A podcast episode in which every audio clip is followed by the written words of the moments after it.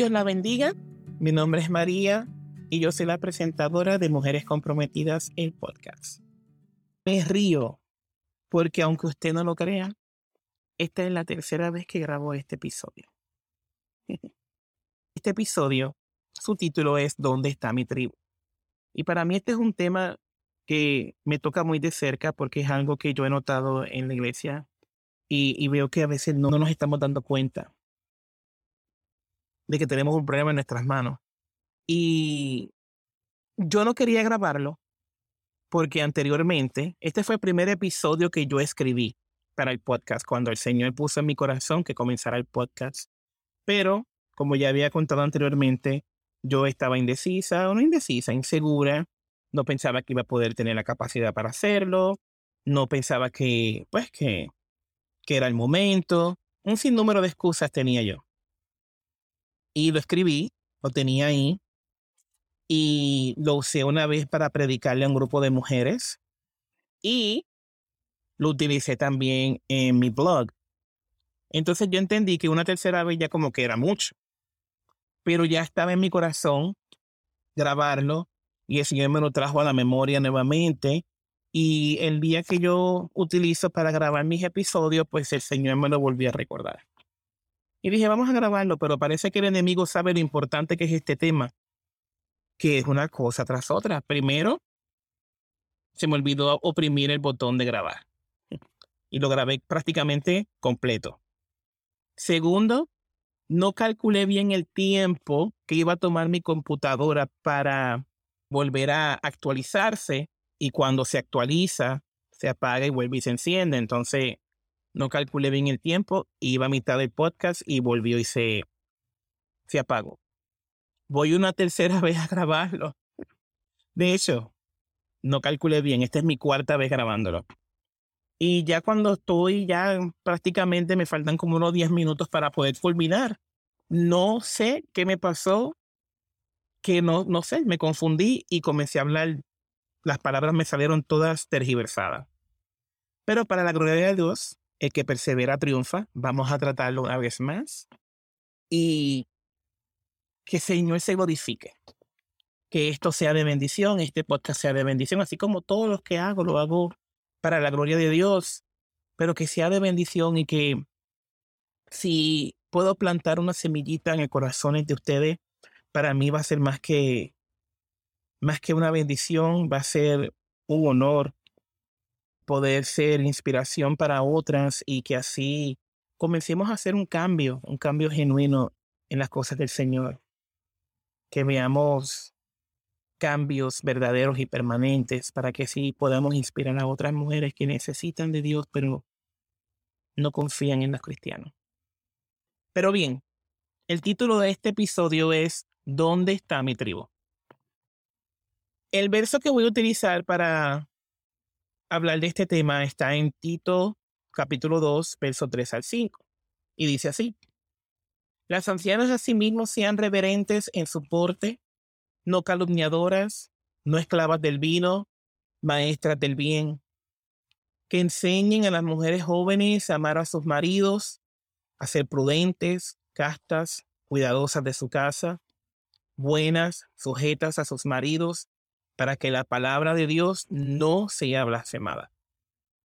Tal vez te estés preguntando qué tiene que ver el tema de este podcast con el versículo bíblico que acabo de leer. ¿Por qué elegí este versículo? Porque para mí cubre un aspecto muy importante y que lamentablemente escasea dentro del pueblo de Dios. En todos los años que llevo sirviéndole a Dios me he dado cuenta de algo que en lo personal me incomoda de gran manera he notado que la iglesia está más enfocada en planear la próxima venta para recaudar fondos, en la próxima campaña que en estos días está muy lejos de ser evangelística, porque son muy pocos los inconversos que asisten a dichos eventos. Nos hemos olvidado de proveer apoyo moral, espiritual y emocional a las mujeres de nuestra propia casa. En el momento que escribí este episodio, tal vez unos cuantos días atrás o semanas posiblemente, había escuchado el testimonio de una hermana que compartía cómo tuvo una gran necesidad necesidad tan grande que ella hasta pasó hambre. Y el hambre que pasó fue tan grande que ella tuvo una reacción física. La situación e, fue tan grave que ella hasta vomitó sangre por haber pasado tantos días sin comer. En ese momento me sentí tan compungida, tan culpable, porque lo primero que me vino a la mente fue cómo es que no nos dimos cuenta de algo así. Claro que no leemos mente, obvio, y Dios solo muestra lo que a Él le place, pero estoy convencida que Dios permitió eso para que despertáramos como iglesia. Desde hace un tiempo Dios ha puesto en mi corazón el acercarme más a las hermanas, asegurarme de que sus nombres eh, estén siempre presentes cuando converso con ellas, que ellas sepan que yo sé cómo se llaman, de tener comunicación con ellas, que aunque sea breve, pero que sea con el propósito de establecer una conexión y que ya se puedan sentir con la confianza de acercarme a mí en el momento que lo necesiten. Por eso el título de este podcast, ¿Dónde está mi tribu? ¿Dónde están las hermanas en las que puedo confiar y puedo llamar cuando me siento decaída? Cuando el deseo de orar haya desaparecido y cuando llevo días sin leer la palabra de Dios. ¿Dónde están las hermanas a las que puedo llamar con la confianza de que puedo contar con su discreción? ¿Dónde están? Yo estoy segura que todas hemos oído hablar de las Amazonas. Según la mitología griega, las Amazonas fueron una raza de mujeres guerreras que se destacaban por sus habilidades para cabalgar, así como por su coraje y orgullo. Pero lo más que me llama la atención de ellas es su unidad y lealtad. Su interés principal era levantar una nueva generación de mujeres que fueran igual o mejores que ella. Aquí no habían celos, aquí no había envidia, aquí ellas no estaban preocupadas porque si ellas hacían el mejor trabajo que ellas, pues entonces el pastor no las tomaría más en cuenta. Aquí no estaban preocupadas de que le fueran a robar el puesto o que le tuvieran envidia a su ministerio. Ahí no existía nada de eso, sino un deseo de levantar una generación más poderosa que la anterior. Estas mujeres se tomaban el tiempo de enseñarle a las más jóvenes, de ser ejemplo e inspiración para ellas. Y entonces viene a mi mente este versículo de Mateo 28, 19 20, que dice, por tanto, id y haced discípulos a todas las naciones, bautizándolos en el nombre del Padre y del Hijo y del Espíritu Santo, enseñándoles que guarden todas las cosas que os he mandado. Y aquí yo estoy con vosotros todos los días hasta el fin del mundo. Amén. Este verso es muy importante porque es una instrucción directa del Padre hacia su pueblo. A todas esas hermanas maduras que llevan más tiempo en este caminar, les pregunto yo, ¿cuándo fue la última vez que te acercaste a una hermana recién convertida? ¿Cuándo fue la última vez que alguien se te acercó y te dio las gracias por ser bendición en su vida. Nosotras fuimos llamadas a ser de impacto positivo en la vida de todos aquellos con los que tenemos contacto. Después de todo, somos la sal del mundo, la luz en medio de las tinieblas. Somos linaje escogido con el propósito de traer más almas a los pies de Cristo y así contribuir a la expansión del reino de Dios aquí en la tierra. ¿Qué estamos haciendo con la comisión que se nos ha sido encomendada? ¿Estamos enfocadas en nuestros propios asuntos? ¿Acaso hemos sucumbido al ajetreo del día a día? ¿A la constante preocupación causada por las adversidades que enfrentamos? ¿Acaso hemos olvidado una de las tantas promesas que Dios nos ha hecho? Mas buscad primeramente el reino de Dios y su justicia, y todas estas cosas os serán añadidas. ¿Acaso no nos está garantizando que si nos ocupamos de sus asuntos, Él se encargará de nuestras necesidades y contestará nuestras peticiones de acuerdo a su voluntad? El propósito primordial Obvio, no es que abarrotemos nuestro calendario con un sinnúmero de compromisos o de que demos la impresión de estar sumamente ocupadas en el trabajo ministerial. Lo importante es que identifiquemos nuestro propósito y que actuemos de acuerdo a la voluntad de Dios. Lo importante es que si tu agenda ocupada solo te permite comunicarte con una sola hermana por unos 20 minutos cada semana, que esos 20 minutos sean significativos. Que durante esos 20 minutos puedas suplir una necesidad espiritual y así contribuir a la formación de una nueva generación de mujeres comprometidas con el reino de los cielos. Mujeres que comienzan a entender su identidad en Cristo.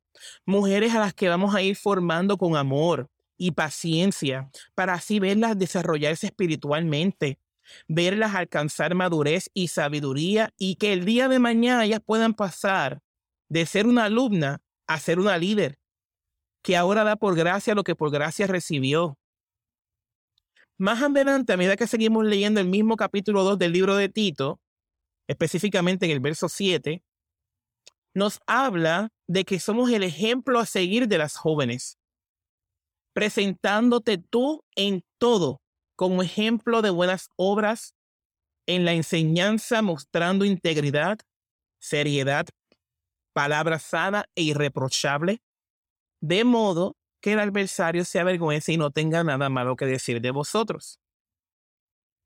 ¿Dónde está mi tribu? ¿Dónde están mis guerreras dispuestas a pararse en la brecha por los más débiles?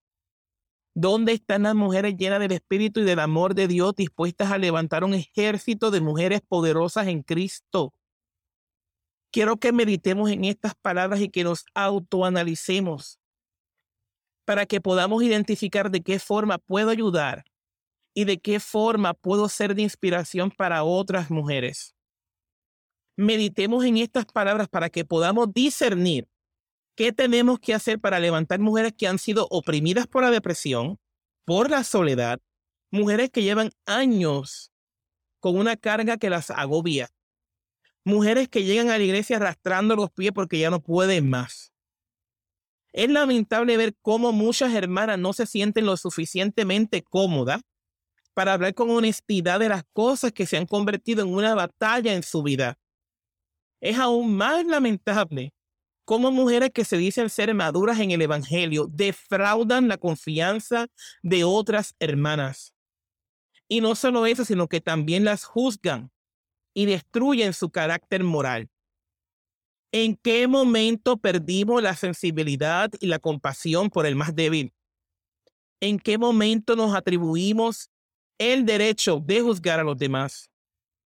¿Es que acaso se nos olvida que la Biblia dice que el que esté firme vele que no caiga? En lugar de convertirnos en piedra de tropiezo para otros, debemos enfocarnos en crear un lazo fuerte y duradero cuando entendamos la importancia de permanecer unidas, alcanzaremos un nivel de poder nunca antes visto. Me encanta este versículo de la Biblia que menciona uno de los atributos de la mujer virtuosa. Dice, abre su boca con sabiduría y la ley de clemencia está en su lengua. ¿Qué significa la palabra clemencia? Significa benevolencia o compasión con que una persona juzga o castiga a otra. Las palabras claves en esta definición son benevolencia o compasión. Toma un momento para evaluar su forma de hablar. ¿Sus palabras reflejan benevolencia o compasión? ¿O están llenas de juicio y amargura? Si es necesario, memorice el versículo y siempre téngalo en mente cuando se dirija a alguien cuando sienta la inquietud de llamar a alguien para contarle algo que no le corresponde a usted contar, cuando se siente con el derecho de comentar acerca de la vida de alguien y de pasar juicio luego de que alguna hermana está debilitada. Si usted entiende que tiene problemas para controlar su lengua o para hacer de bendición para otras, ya es hora de comenzar a romper las cadenas que las tienen atadas. Donde mora el Espíritu de Dios, no puede haber tanta amargura y tanto dolor. La palabra de Dios es clara acerca de la lengua lisonjera. Dice que Jehová destruirá todos los labios lisonjeros y la lengua que habla jactanciosamente.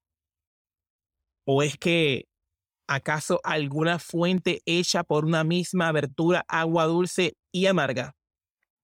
Si decimos ser hijas de Dios, tenemos que actuar como tal. Tenemos que glorificarlo con nuestro testimonio. Tenemos que apartarnos de todo aquello que contriste al Espíritu Santo. Les insto a que pongamos en nuestro corazón ser de bendición para otras mujeres. Si usted ya es una mujer madura en el Evangelio, comience a conectarse con las más jóvenes.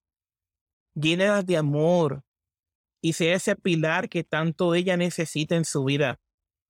Si eres joven o nueva convertida y sientes que no tienes ese apoyo espiritual que tanto añoras, no dudes en escribirme. Para mí será un placer ser de bendición en tu vida. Quiero terminar este episodio con una oración. Y quiero que ahí donde tú estás conmigo, escuchando en este momento, que me acompañes en oración. Que te unas en un mismo espíritu y en un mismo sentir para que juntas clamemos para que el Señor se glorifique.